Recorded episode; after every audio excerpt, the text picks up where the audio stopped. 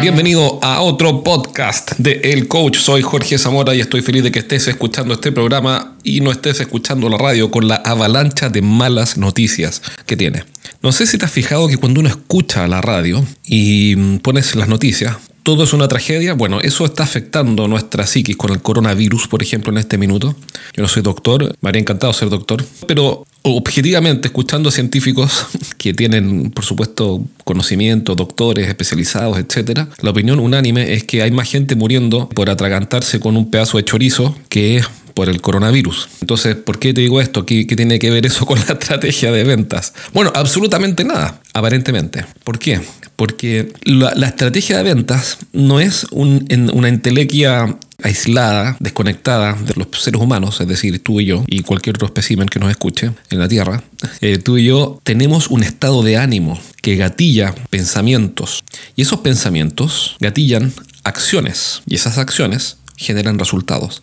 Entonces, si es que estás atento a las noticias y por alguna razón te estás entrando en pánico porque el coronavirus va a ser finalmente el Armagedón, van a venir los robots de um, Terminator 3 o 4, no me acuerdo en cuál van, y, las máquinas van a destruir a los eh, seres humanos y vamos a volver a una especie de mundo de Mad Max, que todo esto lo acabo de ver en el avión. Bueno, ese, ese estado de ánimo generado por esas malas noticias catastróficas del coronavirus, etcétera, lo que pueden hacer es estar generando en ti y en tu equipo de ventas un desánimo y una emoción negativa. Y hay que tener mucho cuidado porque las emociones que hay, el estado de ánimo en el equipo de ventas y tu estado de ánimo son activos que no están contabilizados en la empresa, no están en el balance, pero sin duda, en mi opinión, son de los activos más importantes de la empresa. Si eres un gerente que dirige un equipo de ventas y quieres aumentar su compromiso y motivación, pero no sabes cómo hacerlo, este mensaje es para ti. En mi programa de apoyo continuo para quienes lideran equipos de venta, trabajamos online, hombro con hombro, en tus principales desafíos para que finalmente tu equipo de ventas despegue. Envíame un correo a jorge.estrategiasdeventa.com con el título Información y te voy a responder rápidamente con todo lo que necesitas saber. Si quieres entrar al programa de apoyo continuo para gerentes de venta, entonces envíame un correo a jorge.estrategiasdeventa.com con el título Información.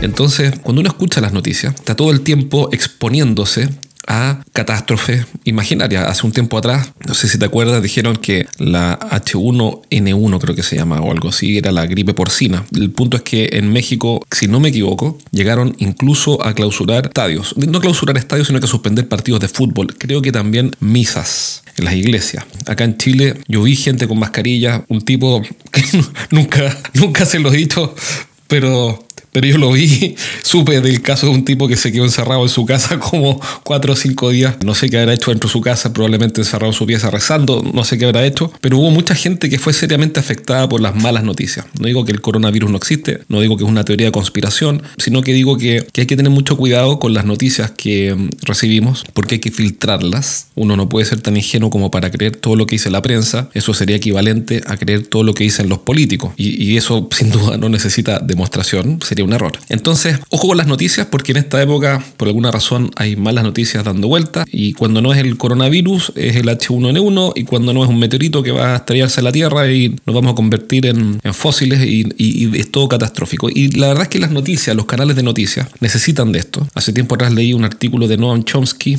que hablaba de esto, de cómo hay patrones en las noticias. Patrones me refiero a conductas que se repiten y que básicamente lo que necesitan para captar la atención de la gente es usar malas noticias. ¿Por qué? Porque si el titular del diario fuera no que viene una pandemia a nivel mundial que nos vamos a morir todo y convertir en, abono para las plantas, sino que fuera, por ejemplo, qué sé yo, voy a inventar un titular. Las emisiones de carbono de los automóviles se redujeron un 4% en Ciudad de México. Buena noticia. Nadie compraría ese diario, nadie escucharía esa noticia en la radio y nadie vería las noticias con ese titular.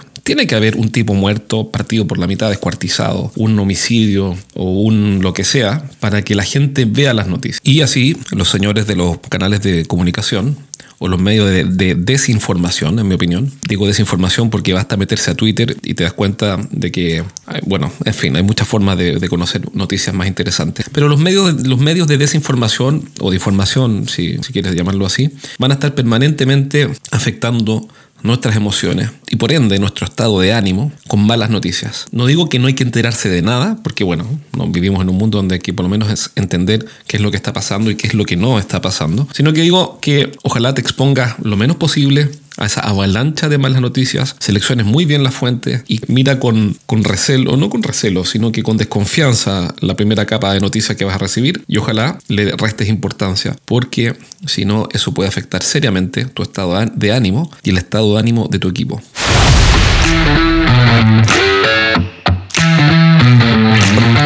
Solo para aclarar las cosas, no estoy diciendo que no tomes ninguna precaución de ningún tipo frente a cualquier pandemia nueva o mala noticia o virus o enfermedad, etcétera, que aparezca. No estoy diciendo eso, sino que mira las cosas con distancia y cuida tu estado de ánimo.